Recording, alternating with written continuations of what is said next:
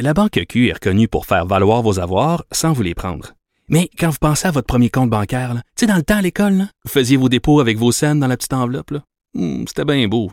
Mais avec le temps, ce vieux compte-là vous a coûté des milliers de dollars en frais, puis vous ne faites pas une scène d'intérêt. Avec la Banque Q, vous obtenez des intérêts élevés et aucun frais sur vos services bancaires courants. Autrement dit, ça fait pas mal plus de scènes dans votre enveloppe, ça. Banque Q. Faites valoir vos avoirs. Visitez banqueq.ca pour en savoir plus. Là-haut sur la colline. Joignez-vous à la discussion. Appelez ou textez 187 Cube Radio. 1877 827 2346. S'il y a un mot-clé de notre époque, euh, un mot-clé euh, chargé d'espoir, c'est bien euh, intelligence artificielle. Et les gouvernements ont entendu l'appel et ont investi énormément. Donc, tant Québec et Ottawa ont injecté des millions de dollars d'argent public, évidemment, pour permettre la création de l'écosystème québécois en intelligence artificielle. Or, il y a eu l'IRIS, l'Institut de recherche en... C'est quoi donc?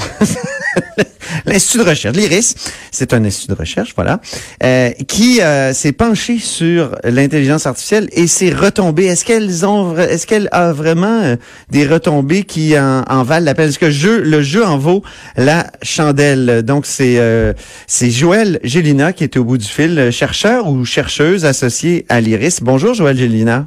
Bonjour Monsieur Robitaille. Est-ce qu'on dit chercheur ou chercheuse? Je préfère chercheuse pour oui, hein? Euh, très bien, très bien. Donc, euh, à l'Institut d'information socio-économique, euh, vous êtes penché sur l'intelligence artificielle. D'abord, c'est c'est quoi l'intelligence artificielle? Vous-même, dans votre papier, là, je lisais ça, on dit que les frontières sont encore assez floues. On ne sait pas trop exactement. C'est un peu un, attrape-tout, ce, ce mot-là. On met toutes sortes de choses là-dedans. Oui, ben effectivement, c'est sûr que ça a la cote, le terme, donc euh, c'est parfois utilisé à des fins marketing. On peut dire généralement que l'intelligence artificielle, c'est un ensemble de techniques qui forment un système informatique capable de d'automatiser euh, certaines tâches, de, de prendre des décisions, capable d'apprentissage, euh, voilà. Donc, on, oui. Oui, ben euh, j'allais dire en fait euh, pour euh, continuer sur ce que vous disiez que c'était un mot à la cote et une industrie qui apparaissait très prometteuse pour les gouvernements de, de, plusieurs pays, dont ici au Canada. Et donc l'étude visait à faire le portrait de toutes les mesures de soutien qui ont été mises en place, surtout depuis 2016, pour le développement de l'intelligence artificielle. Et donc le, le, portrait au final, quand on le regarde, ben, il y a plus de 2 milliards de dollars de fonds publics là, provenant du Canada et du Québec qui ont été investis dans le développement, c'est-à-dire euh, principalement dans le développement de la recherche, aussi dans la commercialisation de la recherche, dont le, lien vers les industriels.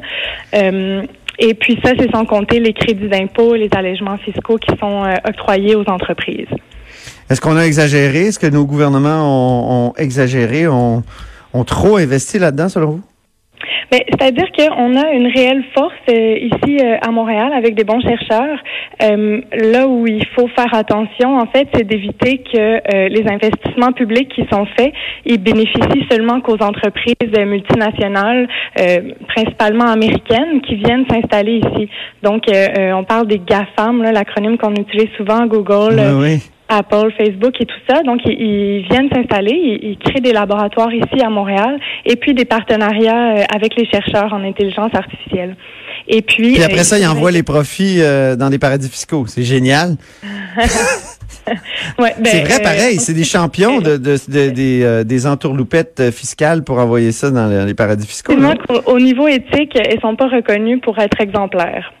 Oh, que c'est bien dit. Ah oui.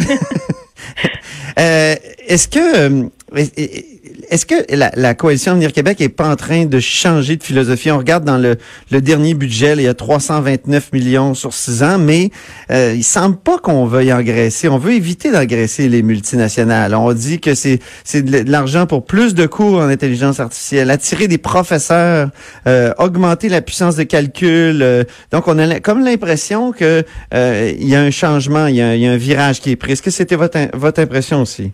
Euh, je ne serais pas tout à fait d'accord avec ça parce qu'en fait, euh, la stratégie des GAFAM, euh, c'est une stratégie qu'on pourrait qualifier d'appropriation des ressources publiques. C'est-à-dire que ici, euh, avec l'argent public, on finance la recherche, la commercialisation des recherches, les entreprises en démarrage. Et euh, donc, les GAFAM, une fois qu'elles voient que certaines entreprises en démarrage qu'on appelle start-up, une fois qu'elles ont un fort potentiel de croissance économique, elles procèdent à des fusions acquisition Et donc, ils acquièrent les entreprises, euh, prenant les capitaux, euh, les brevets euh, sur lesquels on, on, crée la valorisation économique et puis l'expertise. Donc, ah finalement, les gouvernements prennent les risques en payant justement les, les, montants nécessaires à toute l'infrastructure technique pour le développement de l'intelligence artificielle et financent aussi la recherche. Mais tout de même, comme le, les GAFAM dominent déjà le secteur et ont une longueur d'avance, peuvent finalement en bout de ligne sans avoir euh, euh, payé les risques de la recherche en innovation. Ils peuvent finalement euh, acquérir et, faire le profit qui va être généré grâce au, au brevet. Donc, on socialise les risques, les pertes et on privatise les profits comme, comme souvent. Oui, exactement. Donc, ce qui, ce qu'on pense qui serait bien, euh, ce serait euh, de faire un cadre réglementaire finalement, euh, puisqu'il n'y en existe aucun à, l'heure actuelle. Et donc, il faudrait un cadre réglementaire pour structurer et pour réguler les activités des entreprises dans le, le, secteur de l'intelligence artificielle, pour finalement s'assurer et garantir des retombées économiques locales. Parce que c'est pas parce qu'on a une croissance économique globale que qu'elle revient à nous. Et comme il y a euh, plus de 2 milliards de fonds publics, donc de, de, contributions euh, euh, des collectivités ici. Ça serait bien que ça nous revienne aussi, qu'il y ait des, des, retombées économiques et sociales.